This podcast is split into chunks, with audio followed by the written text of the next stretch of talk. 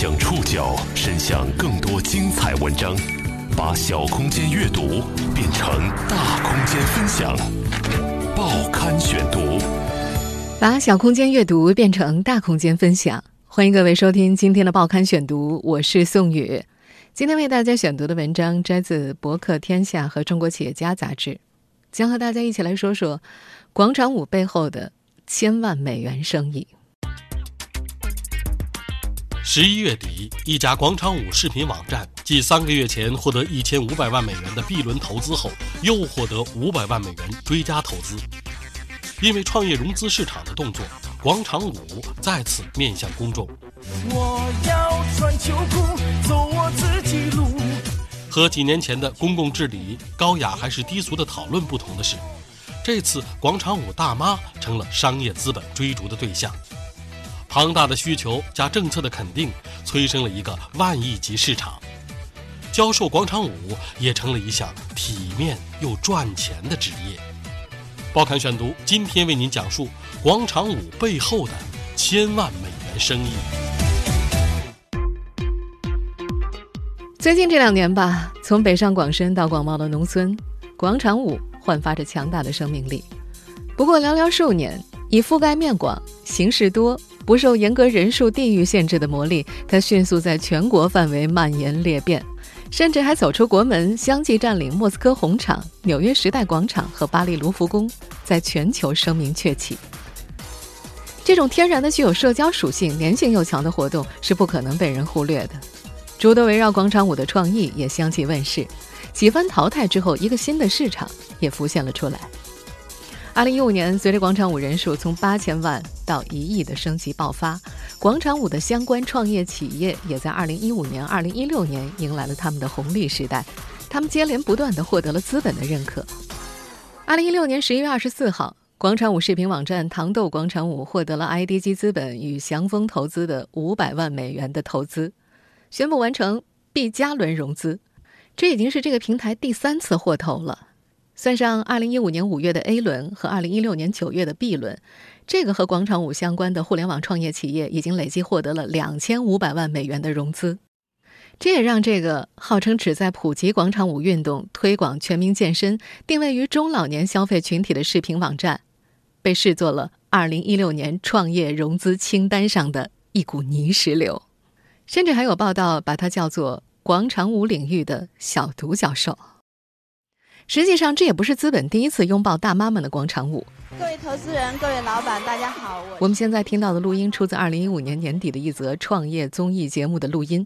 因为中国跳广场舞有将近一亿人，啊，这么多人？对，有将近一亿人。然后我们觉得这是一个很好的。你这上面，你这上面有多少人现在是你的用户呢？嗯，大概一百万。在这档节目当中，这家叫做“就爱广场舞”的互联网公司获得了一千五百万元的融资意向。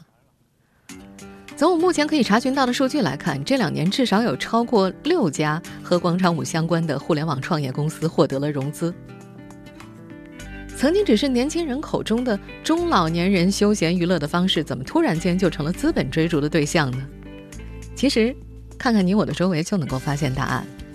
经常在网络世界里游荡的你我，一定见过那个自我疏解的流行笑话：不如跳舞，干什么都不如跳舞。有时候还看到大家时不时转发的一些与尴尬的舞蹈有关的趣闻，其实隐藏在这背后的，谁知道会不会有几十年后的广场舞生力军呢？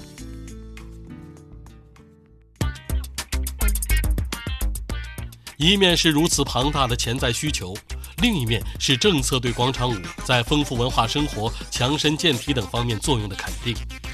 这些都促使优秀的广场舞编舞者成为紧俏资源。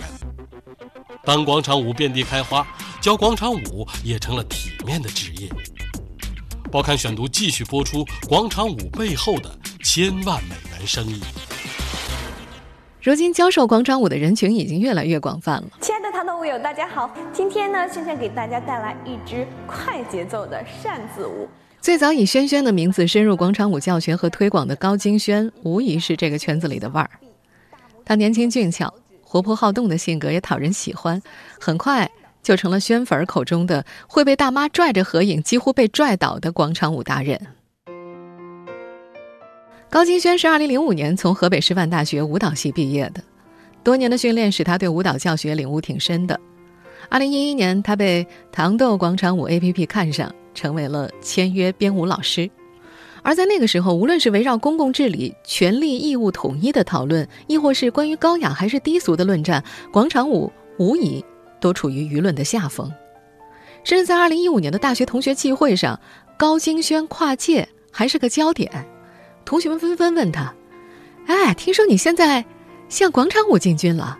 你现在是最火的呀？”但真实情况是，同学们都觉得进军广场舞没意思，或者他们的言下之意就是：“你怎么就进广场舞了呢？”比起留在教育行业或者到地方文体部门求职的同学，高金轩的决定确实让行里人觉得有点儿跌份儿。这行说出来确实有些不雅，甚至个别的中老年广场舞爱好者也急于撇清和“广场舞”三个字的关系。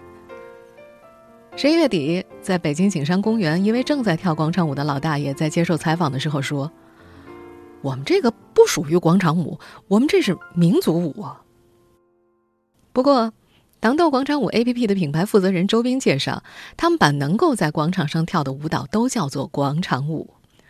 他们把广场舞细分为四十多种，比如说水兵舞、健身操、扇子舞、恰恰、兔子舞以及秧歌等等。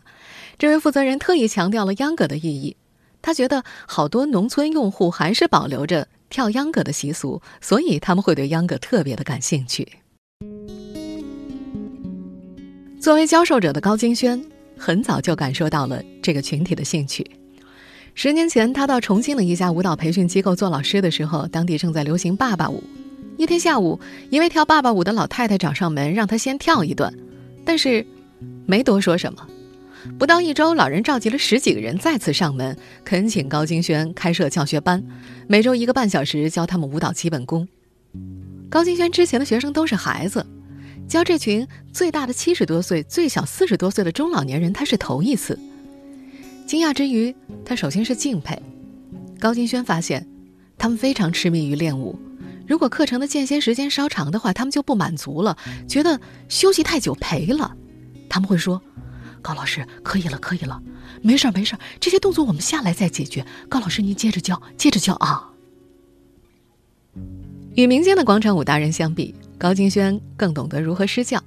他说：“教这些阿姨和教小孩子没什么不同。”他能够预想到这些阿姨在什么地方容易出现什么问题，他会慢慢的分解，拆成八瓣儿，然后一点一点的教。这支舞蹈一共分为三个部分来学习，先来学习第一部分。我们现在听到的就是高金轩的一支广场舞教学的录音片段，它非常细致，细致到一支舞分为几个部分，每一部分再讲几个重难点，这样呢可以让人学到更多的东西。五、两、七。八渐渐的，他发现一些人眼中空洞单调的广场舞，竟然是这些中老年妇女愉悦的来源。这些阿姨甚至奶奶级别的人，把几支舞跳上两三年，看到别人跳得很好看，就不单单琢磨步子了，上身、腰部、服饰的改进很快就提上了日程。人人都有这个心理，我要跳得比你好，不光是随便动弹动弹。现在，四百七十三块。已经成了一个中老年舞林高手的标配，六十二块的舞鞋，八十四块的舞蹈上装和下装，九十块的舞蹈套装，五十块的配饰，一百五十一块的演出服。尽管和大多数的粉丝不曾谋面，高金轩总是能够收到远方寄来的土特产和短信、微信什么的。走在陌生城市的街上、超市，甚至高速服务区，他不乏被路人认出的经历。但是他又并不像明星一样被要求合影或者签名，通常就是对方多看几眼或者寒暄几句就走了。他也尝试在糖豆进行直播，他会提前告知关注他的舞友们，得到的回复是：“没关系，我们回头看录播。”高京轩的主要舞台就是糖豆广场舞 APP，这是张远创业十年来最重要的成果。时至今日，这位北大毕业生也说不清楚，他原本定位为生活类短视频分享的网站，是怎么变成中国广场舞视频聚集地的？报刊选读继续播出广场舞背后的千万美元生意。二零零五年，北京大学毕业的张远，在北大科技园创立 CC 视频，这是一家拥有自主知识产权的科技公司。二零一一年，CC 视频完成 B 轮融资之后，开始布局两 C 业务。糖豆广场舞 APP 的前身糖豆网是当时几个孵化项目之一。设立之初，这个网站的定位是生活类短视频分享网站，但是几年之后，这个平台却发展成了中国广场舞视频的聚集地。内容涵盖了广场舞编舞、教学以及展示。张远也说不清楚这件事究竟是怎么发生的。事实上，不止这个问题，很少有人能够回答清楚。大部分人甚至对广场舞的历史都知之甚少，只知道这种舞几乎是在一夜之间就占据了全中国所有的城市，成了中老年妇女最主要的文化生活之一。但是，湖北师范大学公共管理学院的副教授黄永军琢磨过这个问题。在他看来，在广场上跳舞的灵感或许能够追溯到新中国成立前后。以集体主义为标杆的人们经常在广场上载歌载舞。我们从那个时代的图片和音像当中，常常能够看到热血沸腾的人们。尽管国家体育总局将广场舞称作了广场健身操舞，但是还是保留了广场这一核心特质。最近几年，随着人口的迁徙、城乡的巨变、社会的融合，广场舞承担了更多的职能。黄永军解释说：“跳广场舞对于中老年妇女们而言，其实是面对这个社会一种自发的消解与弥合，让他们感受到稳定、安全和受关注，并进而意识到，其实已然迟暮的自己所能够感受到的激情、梦想和追求。”张远认同这一点。早在广场舞视频刚刚开始在糖豆上聚集的时候，他就意识到这个现象值得研究。他很快领着人对中国一二三四线城市以及农村舞队进行调研。他还对照美国的情况，形成了自己的宏观判断。他觉得未来两三年，中国互联网也将像曾经的美国互联网一样，经历一个成年化的过程。他随即就砍掉了自己的视频网站上时尚、影讯、美食等频道，把网站的名字也直接就变成了“糖豆广场舞”。二零一五年，张远发现，在百度的搜索指数上，广场舞移动端的指数哗哗哗的上来了。但那时候他们连 H 五页面还没有呢。他开始启动了移动端的开发，超大字体，年轻人看来落伍的视频包装，显眼位置的养生和电商频道很快就建立起来。只要看上一眼，就知道这个产品的服务对象到底是哪一类人。二零一二年，他们推出了教学栏目“糖豆广场舞课堂”。二零一五年完成五百万美元的 A 轮融资之后，他们开始签约编舞老师，推动内容版权化。当时他们的想法是通过付费加强内容优势，有收益就会有更多的老师参与。根据他们提供的数据，现在排名前一百的广场舞老师基本都在他们的平台上。今天，如果从商业角度去审视，广场舞就是万亿级市场。一亿广场舞大妈就是大小互联网创业公司的垂直用户，用户们的喜好直接决定着市场的走向。报刊选读继续播出：广场舞背后的千万美元生意。现在，广场舞的教学老师当中，不仅有来自民间的骨灰级达人，也有舞蹈专业毕业的教师，甚至还有前国家队竞技健美操的运动员。半年前来到糖豆的张琪就是其中之一。那之前，他曾经是全国竞技健美操的冠军，入选了竞技健美操国家队，还在中国科学院找到了一份稳定的工作，那就是通过研究运动影像，为顶尖运动员提供动作改进建议。但是他还是坐不住。北京奥运会之后，他看到了新的变化，于是决定走出来。那会儿。国家体育总局开始主推全民健身，竞技体育的比重变得很小。他判断广场舞会越来越好。在地方体育局工作的父亲也觉得，广场舞的生命力在于其无法被摧毁的兼容并包的能力，什么人都能参与，什么舞都能跳。他也支持女儿把广场舞作为事业。在糖豆，张琪主要负责的是健身操节目《五分钟瘦身操》的策划。我们开始踏步，踏起来张琪希望，当用户群因为下雨、雾霾等因素没法外出的时候，可以在家里做运动。这个灵感来自于他在中科院的工作。根据视频捕捉技术，他发现跳健美操的会占一半，尽管他们意识不到。张琪觉得这没什么，他想告诉大家：我不需要你做的标准，因为只要你动起来就有收获了。你每天跟着视频就 OK 了。然而实际上，这群上了年纪的广场舞爱好者的野心是很大的。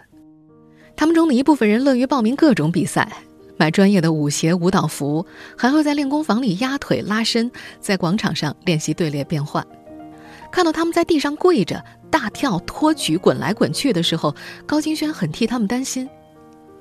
他看得出来，这些广场舞爱好者们是从专业的舞蹈视频里扒下来的动作，但是，作为广场舞老师的他不建议他们这样跳。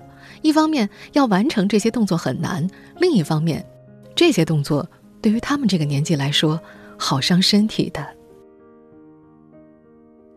高金轩自己也在改变。有段时间，他会不断尝试教学改革，正面一次，背面一次，然后再演示一次，先教一遍手怎么做，再教一遍腿怎么做。他想，这样抠得很细，会不会让大家对课堂更加依恋呢？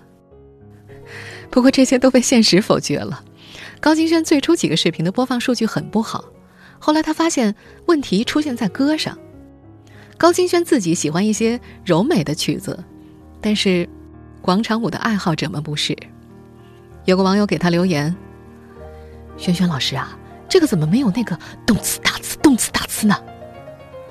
他们的留言还很残酷：“如果歌不好啊，你就一直抠动作，没有人喜欢的；如果这首歌我喜欢，我就多跳几遍啊。”高金轩这才明白，在现阶段，歌比舞重要，选曲一定要选最最通俗的。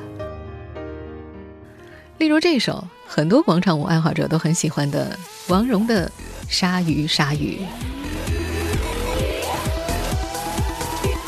鲨鱼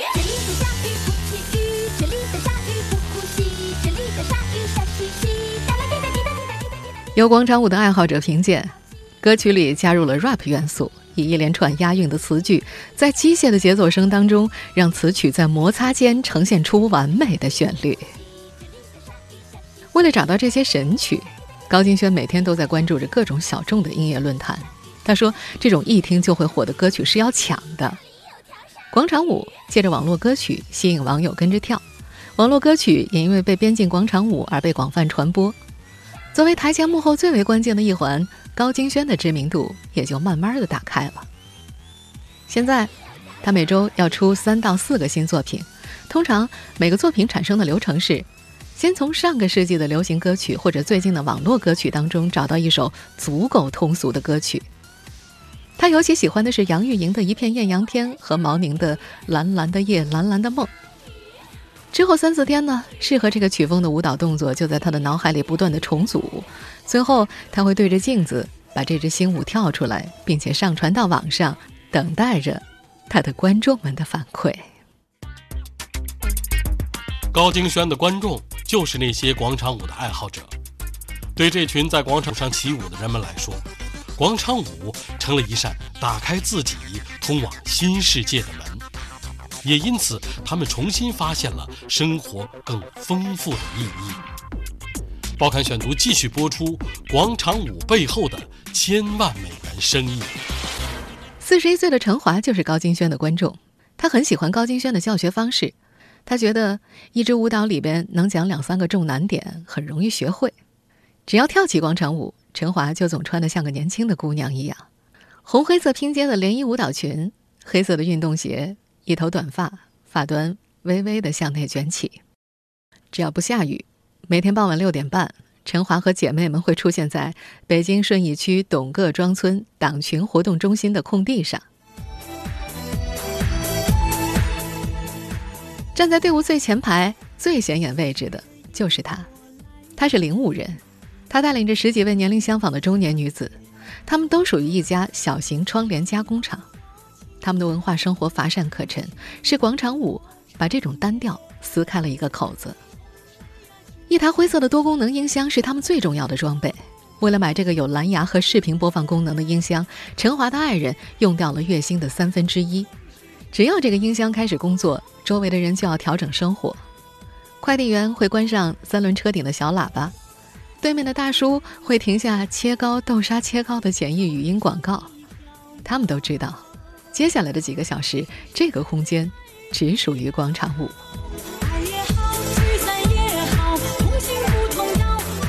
在流水线前经历一整天的单调之后，陈华们的热情很快就被节奏感极强的音乐点燃了。他们在白色的灯光里摆手、扭胯、踏步、旋转、跳跃，见货摘下手套、帽子，脱去外衣，有点笨拙，但充满活力。周围有许多双眼睛对着他们。一位六十三岁的大爷说：“他们业余的，那个动作不够柔啊，我觉得中间那个跳的稍微好一点儿。”大爷十几年前从内蒙古搬到这儿，他表示自己太害羞了，而不是因为老了才不能够参与进去。他指了旁边的篮球说：“等看完演出，他还要去投几下球，自己已经打烂了两个球了。”陈华和姐妹们喜欢让外人猜测他们的年龄，希望在确信的生理事实之外听到惊喜。但是主流话语体系之外，他们被不由分说的贴上了“中国大妈”的标志。陈华撅了撅嘴：“我们不太喜欢这个称呼，好像跳广场舞就年纪很大一样。人老是个什么概念啊？就是我要赶快做我喜欢的、我想做的事情。”陈华的人生里是很少有这样的机会的。十七岁从职高毕业之后，他立刻进入了一家服装厂，父母和比他小两岁的妹妹都需要照顾，他成了家里的顶梁柱。老家的那幢三层楼房就是靠他辛苦半辈子搭起来的。他说自己什么都做过，自己是农村的，十七八岁还不上班，家里是没米吃饭的。每个星期天，他都会和爱人到顺义区的商业中心逛街，一路上他总是极度好奇，一刻不停地向窗外瞅。他像个孩子一样，毫不掩饰对自认为美好的事物的欲念。哦，金百万啊，这里一定有好多好吃的。坐在餐桌上，离开福建十几年的他，说自己早就爱上了辣椒的味道。吃了两口，他又夸张的张开嘴巴直呼：“哎呀呀，好辣，好辣！”而往往他又是第一个羞怯的提议：“要不我们喝支啤酒吧？”他最挂念的是自己二十岁的儿子。儿子在北京海淀区做过蛋糕店的学徒，几个月前回了老家，因为每月三千块的收入，连租房子都不够，而且。他找不到朋友，这和陈华十几年前刚到这座城市的时候体会到的孤独没有什么不同。在随后相当长的岁月里，他的社交圈也没有超过三十人。对于如何扩大交际面，他毫无经验。陈华他们这群人的生活转折出现在了二零一五年，那年年底。在积累了两百万的领舞人群之后，糖豆广场舞 APP 陆续上线了舞队和社区功能，随后又发布了快速制作短舞视频的工序，希望有更多的人可以秀出舞姿。陈华说自己每天都会去看那些广场舞达人的视频，他们都是广场舞里很专业的，而他自己在不到一年的时间里已经买了十几套广场舞服装了，平均每套要花一百三十块钱左右。爱人都批评他有瘾了。而他自己还另外上传过四十几个广场舞视频，有时每天拍个三四个，有时啊晚上在家用自拍杆拍一个。他也会看别人给他的作品的评论，有个叫维莎的网络女歌手感谢陈华用她的歌编成舞蹈，这让陈华有了更多的信心。他原本是个自卑的人，但是广场舞让他变得更有自信。他有时候也会想着成为高金轩那样的广场舞达人。但是他又会说：“现在说这个还有点早。”只有当每天的跳舞时间结束，回到公司提供的那个十几平方米的房子之后，陈华才会回到现实，并谈及未来。他说：“要挣的再多一点啊，为了回到农村，日子能过得好一点。我只希望啊，我不上班就有饭吃就可以了，要求不很高的。”他跟爱人说：“等他们再老一些，肯定要回去的，总归要回到农村去的。”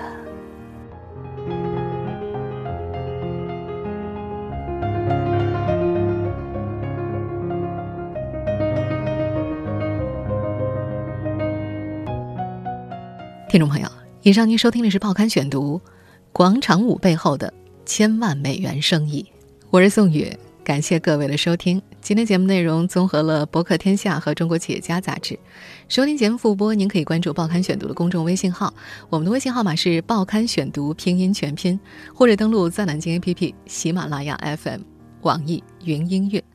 我们下次节目时间再见。